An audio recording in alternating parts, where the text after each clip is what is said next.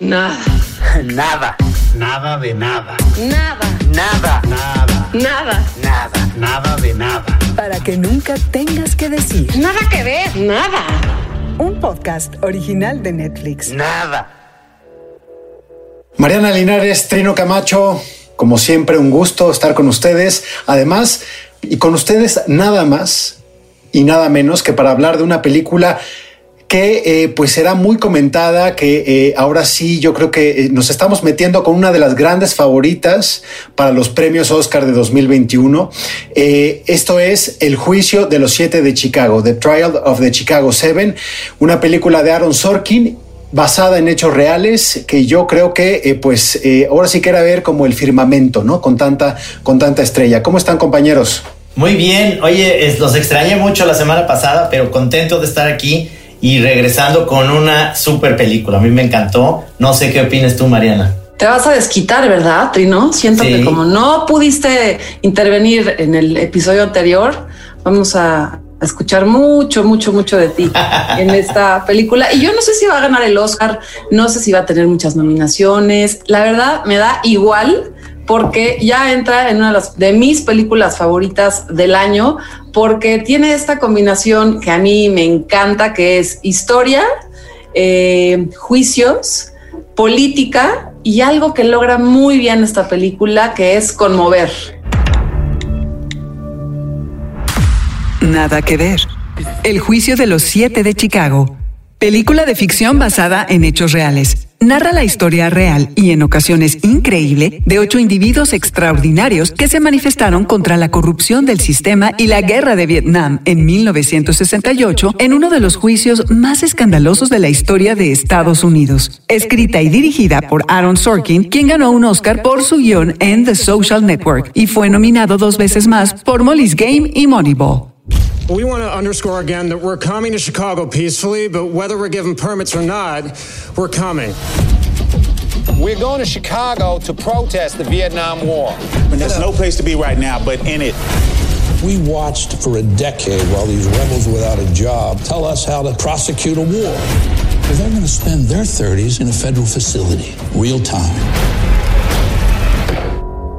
Los nombres que están involucrados en el juicio de los siete de Chicago ya son suficientes para que le pongan ustedes play en Netflix. Algunos de ustedes habrán ido, no se aguantaron las ganas, habrán ido a verla a las pantallas de cine, pero pues qué mejor que ver uno de estos dramas de tribunales, que es un género eh, pues muy clásico en el cine estadounidense, pues verlo en Netflix, verlo de esta forma. Pero Trino, yo te quería preguntar, en el 68, ¿tú qué, qué, qué onda? Yo en el 68 tenía 7 años. Este, gracias por preguntar, no me acuerdo de nada. Pero ¿Cómo que no te acuerdas del, del juicio de los siete de Chicago? no me acuerdo de ese, de ese juicio. Me acuerdo de, de que había perdido el juicio aquí eh, el país, pero era por las Olimpiadas. No, Bueno, eh, pero es un año muy importante. Ahora ya sabemos también por qué, Trino. Sí, no, por supuesto, por supuesto. Es, eh, para mí es muy, muy interesante, sobre todo mm, me, me llama mucho la atención toda esta, él es el inicio de la, del movimiento hippie. Digamos que ahí eh, termina un poquito también los beatniks que venían con mucha fuerza. A mí me caían muy bien los beatniks, la verdad. Y, y la película tiene eh, para mí grandes aciertos de actuación sobre todo, pero me remite muchísimo a las películas que siempre me han gustado desde, desde chavo o las series que, que tenían que ver con un juicio. Y hay películas de Alan J. Pakula que son buenísimas. Este, me, acabo de acordar que, está por ahí en Netflix también esta película que se llama The Pelican Brief. Nada que ver. El informe Pelícano.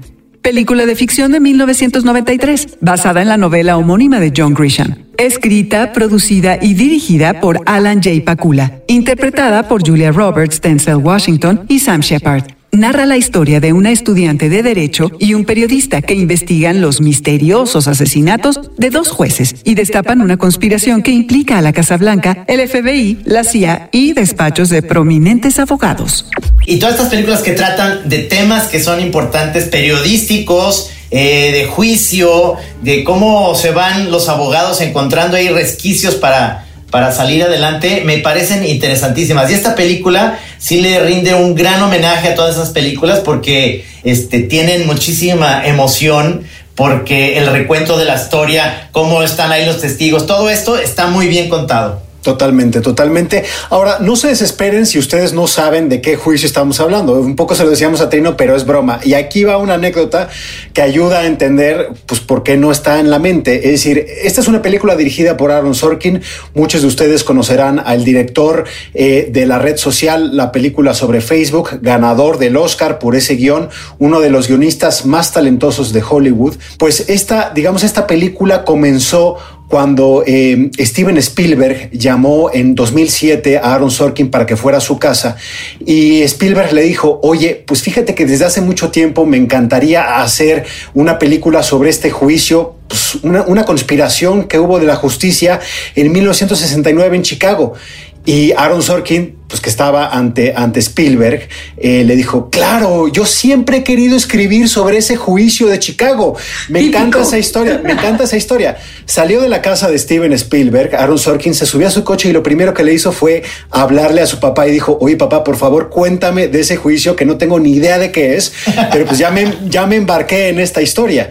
Entonces, eh, es decir, si ustedes no tienen fresco lo que pasó eh, después de la convención democrática para elegir al candidato demócrata a la presidencia de 1668, un encuentro que tuvo lugar en la ciudad de Chicago y que acabó en choques policiales de muchos de ellos de los jóvenes organizadores de estas marchas de protesta, pues aquí lo van a entender y además una película que tiene muchísimas similitudes con lo que estamos viendo ahora, ¿no, Mariana? Con lo que estamos viviendo ahora eh, en cuanto a las posturas, en cuanto a los puntos de vista, en cuanto a las desigualdades, en cuanto a los, eh, digamos, como, como me, da un poco de, desesperanza esta película porque, porque aunque pasó en el 68, es tan actual, es tan vigente, eh, las minorías siguen estando ahí, eh, las batallas de los jóvenes, porque es un asunto también muy ideológico de la posibilidad de cambiar el mundo, están ahí y lo seguimos viendo ahora. Y creo que al final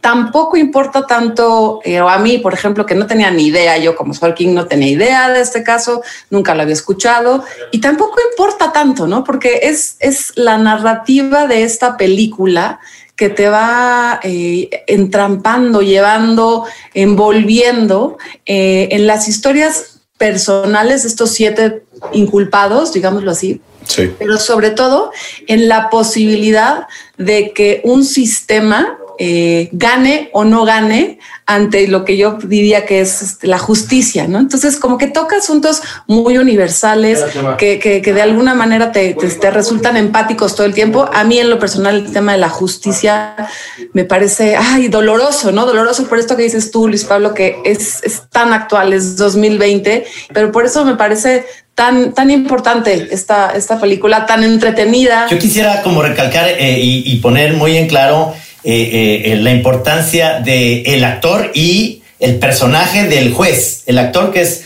Frank Laguela, que es un gran actor, pero es un juez que, que lleva este juicio y que incluso me, se me figura tanto como esta concepción eh, total de Trump, pero en ese juez, es decir, aunque sea en esa época, con estos prejuicios, ahí hay un personaje muy interesante al principio de los Black Panthers y de eso sí me acuerdo de las Olimpiadas, esa escena donde eh, los afroamericanos levantan el puño eh, como un movimiento que era muy importante y aplastado totalmente por estos pues eh, jueces y ahora sí el establishment de la política del racismo total que existía y sigue existiendo. no, no nos podemos alejar tanto de, de Trump, pero pero este juez lo hace, hace un papel que te desespera y a la vez te, me tiene a mí como muy interesado en saber qué, ahora con qué barbaridad va a salir el juez, porque el juicio dura semanas, ¿no? O sea, este, son meses.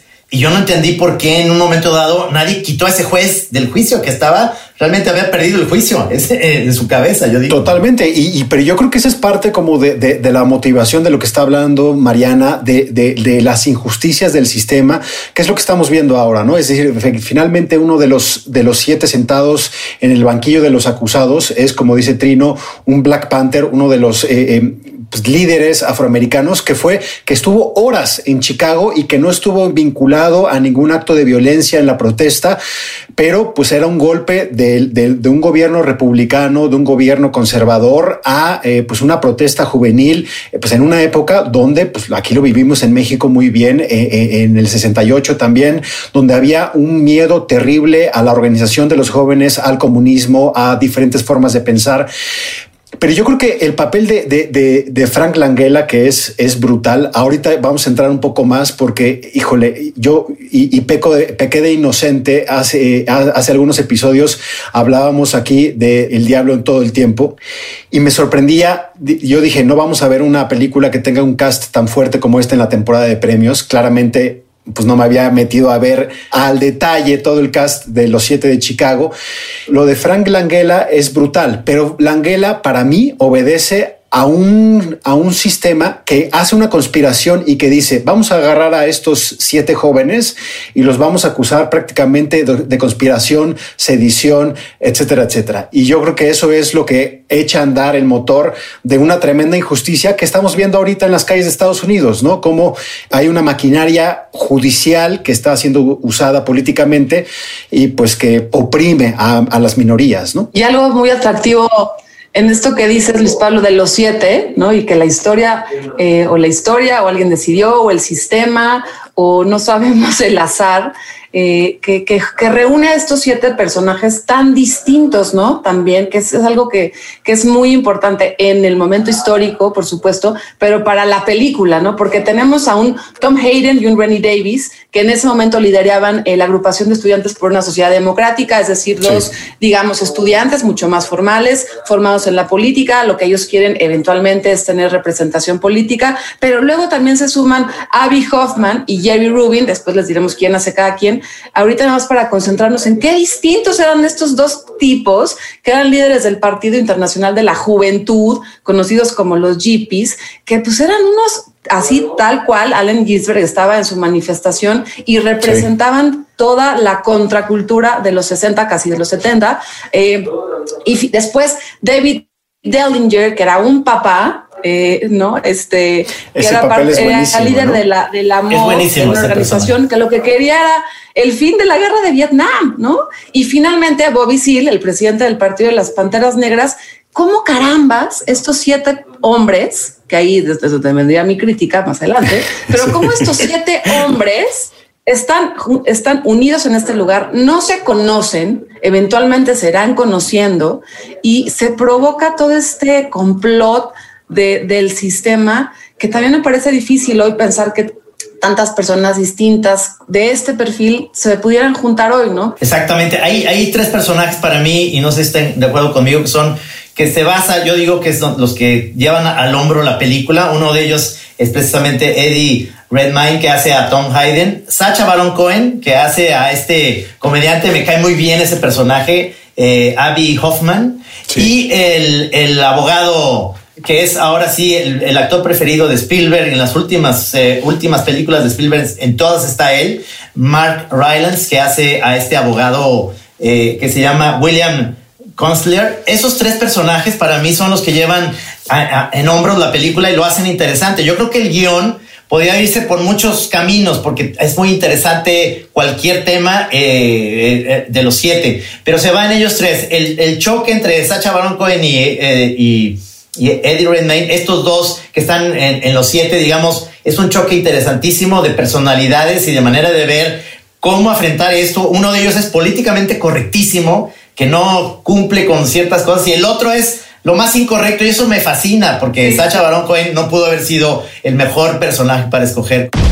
Nada que ver. El juicio de los siete de Chicago Cuenta con un elenco extraordinario que incluye a Eddie Redmayne, conocido entre otras por La teoría del todo y Animales fantásticos, Sasha Baron Cohen que pueden ver en El dictador y en El espía, Yahya Abdul Mateen, segundo protagonista de Mi primer lucha y Todo el día y una noche, todas disponibles en Netflix. Completan el elenco Alex Sharp, Jeremy Strong, Mark Rylance, Joseph Gordon-Levitt, Frank Langella y Michael Keaton. Are the people ready to make opening arguments? At the defense table, Abby Hoffman, Jerry Rubin, Dave Dellinger, Rennie Davis, Lee Weiner, John Freund, Tom Hayden, and Bobby Seale. these defendants had a plan, and the plan was to incite a riot. I call this portion of the trial with friends like these. My trial's begun without my lawyer. The court assumes you are being represented by the Black Panther sitting behind you. The riots were started by the Chicago Police Department. Sustained. Nobody objected. Me encantó saber cómo el nombre, eh, el nombre de la gente que está, o más bien los nombres, porque tiene grandes nombres en pantalla. Vemos a un cast espectacular. Efectivamente, yo también creo que sí es un exceso de masculinidades. Mariana, ahí sí estoy completamente de acuerdo contigo. Faltan personajes femeninos fuertes, importantes. Eh, pero también detrás de las cámaras, ya hablábamos un poco Steven Spielberg, que un dato conocido que, me- que yo que quería meter aquí, Aaron Sorkin fue uno de estos, se llaman doctores de guion, gente que lee los guiones y que arregla cosas que quedan sin atar cabos en la lista de Schindler. Eh, no tiene ningún cargo eh, eh, ya finalmente en los créditos de la película, pero ahí digamos que inició la relación de Steven Spielberg con Aaron Sorkin. Pero después de, de este inicio de la idea que cuando Steven Spielberg llama a Aaron Sorkin, Aaron Sorkin se empieza, empieza muchísimo a investigar, consigue las, eh, eh, digamos, la transcripción de los juicios, arma, entrevista a Tom Hayden y Tom Hayden lo que hace, él cuando Tom Hayden murió en 2016, que eh, ya lo decíamos, es Eddie Redmayne, que hace una actuación espectacular. Él le cuenta a Aaron Sorkin las tensiones que durante todo el juicio tuvo con, con Abby Hoffman, que es el personaje de, Sa- de Sasha Baron Cohen. Y después, cuando termina Aaron Sorkin eh, el guion, se lo manda a Paul Greengrass, que es un estupendo director eh, eh, de July 22 que pueden ver ustedes en, Netflix. Y Paul Greengrass es el que le dice, por favor, Aaron, te tienes que centrar en estos dos personajes, en Eddie Redmayne y Sasha Baron Cohen, porque finalmente es la historia de dos personas que son iguales, quieren lo mismo, tienen las mismas metas, pero chocan porque las, sus formas de, de atender eh, la problemática son distintas. Y yo creo que ahí para mí está la clave de la película. Sí, totalmente, porque además el arco de los personajes, eh, que, que co- comienza totalmente confrontado, se va hilando, se va tejiendo hasta que terminan en, en casi un mismo nudo, ¿no? Y es, Así es. este, eh, la historia y el, el, eh, la confrontación con el propio sistema, con este maldito juez que no, que no soportas, lo que los va uniendo y se van, y se van dando cuenta que en realidad tienen muchísimas cosas que los vinculan, ¿no? Tal vez no las formas, pero sí el fondo. Y eso también es muy emotivo, es muy conmovedor, es casi como la sociedad de los poetas muertos. También me, acordaba yo como que hay una cosa ahí del poder de ser joven, el poder eh, ser rebelde, revolucionario eh, y, y- y que, y que no importa, que puedes inclusive cruzar con tu peor enemigo, que en este caso eran ellos como enemigos, y al final Sí. están pidiendo lo mismo. Y ese final, que no lo voy a decir, uff, casi lloro. Yo creo que, pero yo creo que por eso nos gustan tanto las, la- las películas, las películas de tribunales, ¿no? Es decir, yo creo que nos, nos recuerdan los valores más puros y los más chingones que hay, ¿no? Es decir, la justicia, la verdad. Eh, de hecho, Aaron Sorkin es eh, eh, uno de sus primeros, de hecho, su primer guion de película es A Few Good Men, donde Jack Nicholson tiene esta frase famosísima de You can't handle the truth, ¿no? Que se lo dice a Tom Cruise, que es un abogado ahí de los, de los Marines. O sea, pero yo creo que eh, eh, nos inspiran las películas de tribunales porque es la lucha más maniquea que hay, ¿no? El bien contra el mal, la justicia contra la injusticia. Y, y yo creo que es como nos refresca eh, eh, en, en momentos turbulentos como este, ¿no? Como estos que estamos viviendo, donde no entiendes muy bien, eh, todo se hace más nebuloso, eh, pierde, pierde definición. Pues esto, estas cosas nos aclaran y decir, ok, el camino es por allá, ¿no? Y ojo, ojo con que eh, además la película tiene ahí escenas reales de los disturbios que están, están reproducidos de una manera casi iguales, o sea, en, en Chicago. Y eso hace que la película también se te haga muy interesante como para luego googlear y ver más cosas. Es como estos temas que deben existir por ahí en historias, no nomás en Estados Unidos, en cualquier parte del mundo, no se han filmado de, de, momentos históricos que no se deben de dejar de pasar. Y eso para mí me remitía nuevamente a volver a ver todos los hombres del presidente, este, cómo no funcionó el impeachment con Trump y regresar a eso, es decir, se vuelve otra vez a, pareciera que estamos en un rewind con otros actores, con otra historia, eh, hay otra manera de ver las cosas. Por supuesto, como dices Mariana, ahí hace falta más la participación de la mujer, pero, pero de alguna manera son historias que te motivan a decir, híjole, yo creo que debe haber muchas más que se deben de filmar y se deben hacer guiones tan buenos como este, ¿no? En algún momento estaba yo viendo la película y se acercó mi hija Maya a acompañarme, tiene siete años, se sentó junto se sentó junto a mí y no entendía absolutamente nada, pero le llamó mucho la atención que solo había en, los distintos secuencias que le tocó ver puros hombres. Y me dijo, oye, mamá, aquí hay solo puros hombres. Y me gustó mucho también como, como poder explicarle en, este, en ese momento que sí, que era un momento histórico, que era un momento en donde así era la situación. No había mujeres eh, participando en la política, había muy poquitas. Eh, o sea, no, no le critico a Aaron Sorkin que no haya protagonistas, porque yo creo que más bien así era así era y lo representa muy bien y creo que tampoco hace falta como cuña estar metiendo mujeres en las historias y me permitió eso, como explicarle a mi chamaca que that's the way it is, ¿no? Así, así era la cosa.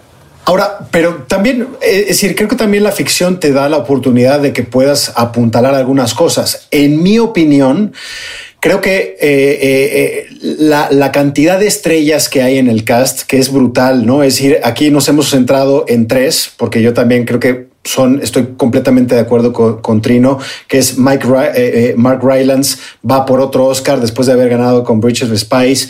Eh, también Eddie Redmayne, ganador de Oscar. vemos a Sasha Baron Cohen, que es, es brutal, va a estar nominado, pero luego todos los demás no brillan. Yo creo que se anulan los unos a los otros, ¿no? Está Joseph Gordon Levitt, que es el abogado, el fiscal, que, que es que tiene que organizar un caso en favor del Estado, que él sabe que es injusto, pero que tiene que obedecer, pues porque es un hombre del sistema. Él no brilla. Ya hablábamos de Frank Langella, también está brutal. Michael Keaton, que tiene un papel increíble, ¿no? O sea, Michael Keaton es, está espectacular.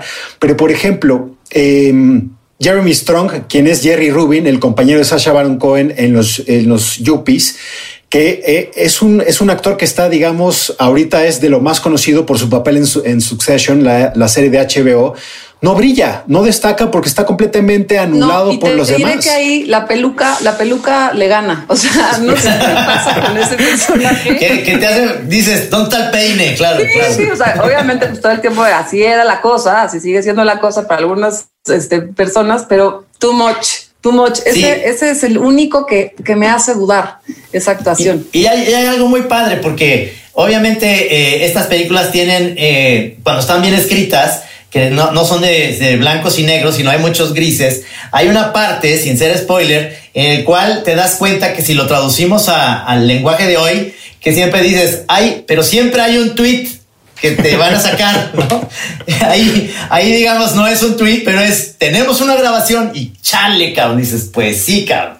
O sea, este, está muy bien porque, porque te presentan a los personajes realmente humanos, ¿no? Porque los sigues viendo así, de estos no se, van, no se equivocan, nunca tienen una, una postura que es, este, estás con ellos, pero de repente, pues siempre hay un tweet que ya dijiste una barbaridad y te lo sacan. Porque yo creo que es importantísimo, ya lo decías, no solo las escenas en, en los juzgados, sino las historias que, que, tienes que ir tejiendo fuera de los, fuera de los juzgados, ¿no?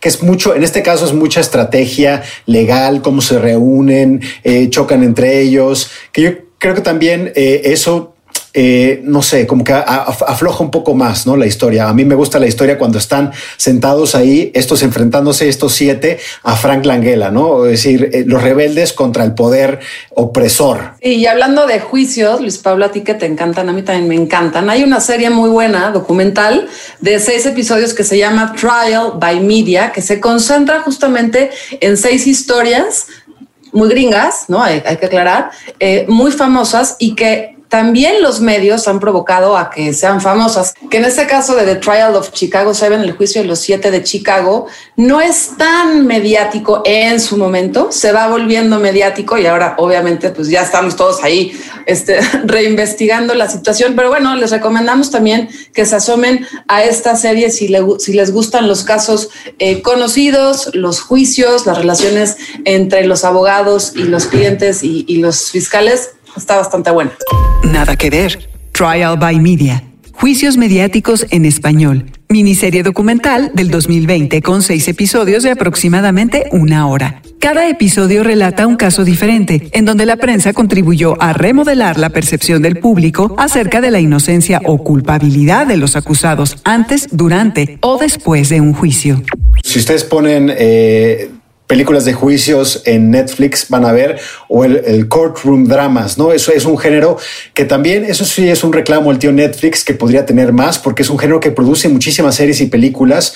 Yo un poco preparando esta, vi una película libanesa de 2017 que se llama El Insulto, de verdad nominada, nominada al Oscar a Mejor Película Extranjera. Está brutal, brutal. Es una, muy brevemente, es un, un, choque del día a día, lo más común y ordinario, entre eh, eh, un militante, digamos, del partido cristiano libanés con un eh, palestino, con un, digamos, capataz de obra palestino que le corta un tubo de un, de un drenaje en el incidente más, más tonto y se convierte en un problema nacional, también una película muy política, es una película de tribunales, pero de verdad un poco, si, si les gusta este tipo de género y quieren salir un poco también del género estadounidense, les recomiendo muchísimo El Insulto, es una película brutal. Tiene actuaciones, tiene historia, política.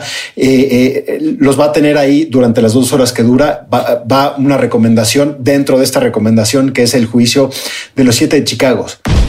Nada que ver. El juicio de los siete de Chicago. Creada por un equipo que en total junta más de 10 nominaciones a los premios Oscar y tres estatuillas, entre muchos otros reconocimientos internacionales, repartidos entre los actores, los creativos y los productores. When we walked in here this morning, they were chanting that the whole world is watching. If we leave here without saying anything about why we came in the first place, it'll be heartbreaking. last summer, why did you come to the convention? To end the war. We're giving them exactly what they want a stage and an audience. Yeah, you really think there's going to be a big audience? Yo tengo una pregunta, eh, por mi ignorancia, a, a los dos se los hago. Eh, en México sí, sí prosperó los juicios orales, es decir, sí hay esa posibilidad, porque es muy cinematográfico. Además, eh, este, y yo me imagino, como soy de, chismoso, a mí me encantaría ir a juicios orales en México, pero todavía no, no existe eso, ¿verdad? No, sí, no has, escuchado el, podcast, el podcast pasado, Ah, perdóname. Sí, el, perdón, no lo he oído.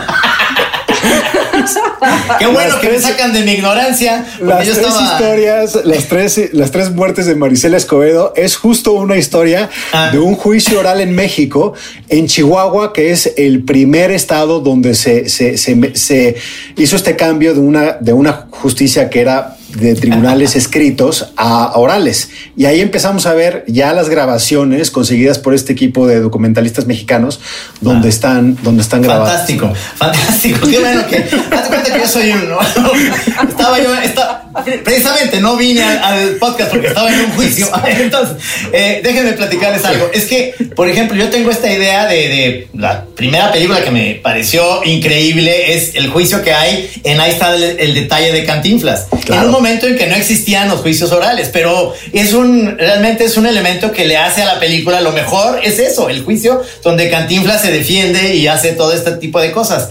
Por eso yo decía, es este tipo de películas y qué bueno, se, eh, se, vuelven cinematográficamente interesantísimas. Pero es verdad, Pablo, que hay una revisión hacia la historia, ¿no? En Estados Unidos ahora y justo en ese momento histórico del, de los 60, finales de los, de los 60 hacia los 70 también. Pero si revisamos un poco qué pasa con los protagonistas eh, de, del juicio de los siete de Chicago, eh, hay tres que ya murieron, ¿no?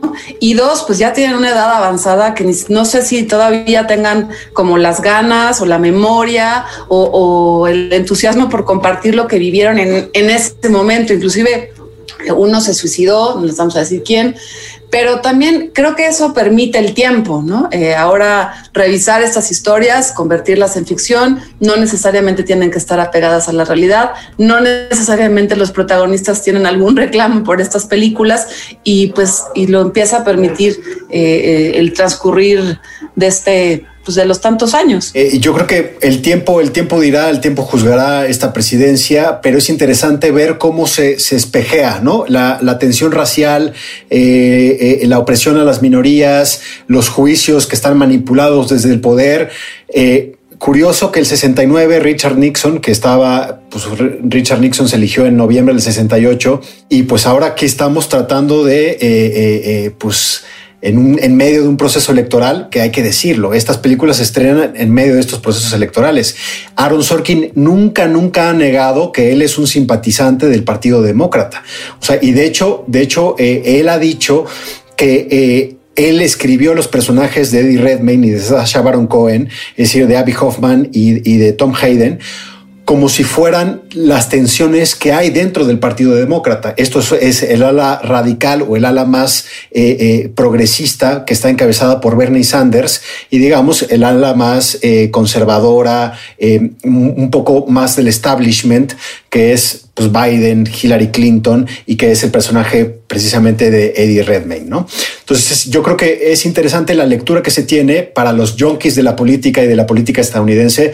Esta película va a ser necesaria y va a ser un gran acompañante a lo que pase en noviembre de 2020. Que también es parte de un sistema, que es el, sistema estadounidense, en donde eh, es posible hacer estas enormes producciones, porque esta es una enorme producción que además lleva pues no sé cuántos, desde el 2007, eh, intentando levantarse, desde el 2003, intentando levantarse, y eso implica mucho dinero, muchos recursos, eh, y eso también es parte de un sistema que, que, me parece muy interesante. Y a veces ni así, con ese otro sistema eh, en contra del establishment, es posible, ¿no? Un poco es otra vez regresar a lo, primero que decías, Luis Pablo, la desesperanza, caray. esto fue en el 68 y no podían ir contra el sistema. Y yo espero que esta película, que es también dentro del sistema, logre, no sé, generar algún tipo de, acción distinta. En mí, te voy a decir, sí lo logró. Es como ganas de que, de que se transforme el mundo hacia otro lado. Sí.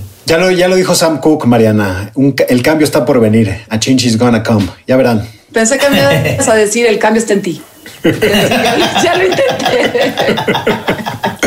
y mientras eso pasa, esta película la pueden ver, yo lo recomiendo, con un buen whisky y palomitas dulces. Ese fue mi maridaje para esta película que fue para muy, muy buen combo. Oye, Trino, y me dejas pensando, yo también sí creo que la mejor película mexicana de tribunales es ahí está el detalle. Ahora que lo dijiste, claro, o sea, es, es, es brutal, ¿eh? Y es cierto, es cierto, y es un clásico del cine mexicano, ¿no? Yo quiero hacer una última confesión para cerrar este episodio. Es con todo mi cariño, Luis Pablo, pero muchas veces. ¡Pum! Ahí viene el madrazo. Muchas, muchas ¿eh? veces, casi, sobre todo hacia el final eh, de, de, de la película, el personaje Tom Hayden me recordaba a ti.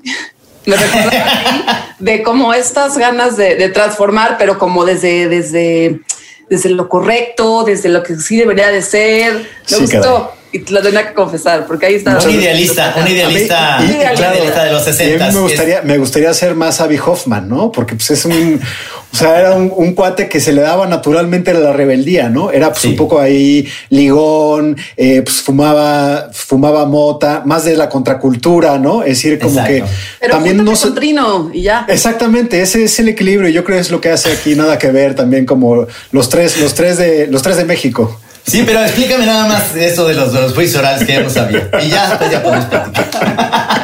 Te vamos a mandar el, el episodio 78 de nada. Muy bien. para que no, ya no puedo. Ahorita terminando me voy a poner a verlo, lo prometo.